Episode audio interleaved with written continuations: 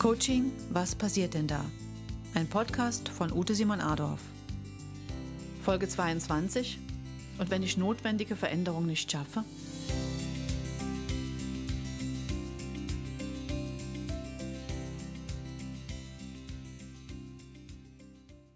Wenn es Ihr eigener Wille und intensiver Wunsch ist, in eine Veränderung zu gehen, werden Sie es schaffen.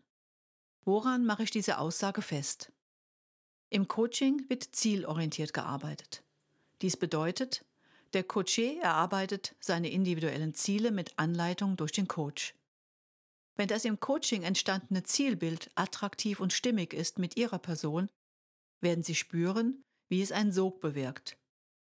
Ihre Energie bündelt sich in Richtung Ziel. Sie wollen unbedingt dorthin. Für die von Ihnen erkannte, notwendige Veränderung sehen Sie den Sinn und entwickeln automatisch die dazu notwendige Kraft.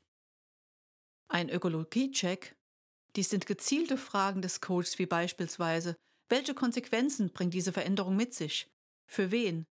Wird Ihnen weitere Sicherheit geben, ob die von Ihnen angestrebte Veränderung zu Ihnen und Ihrem Umfeld passt.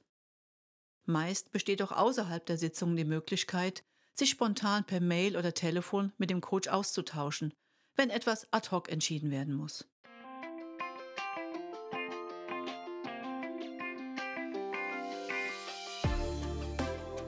Schön, dass Sie heute wieder mit dabei waren. Sie möchten die nächste Podcast-Folge nicht verpassen? Abonnieren Sie jetzt meinen Kanal und folgen Sie mir gerne auf den bekannten Social-Media-Kanälen oder auf meiner Website simonadolf.de.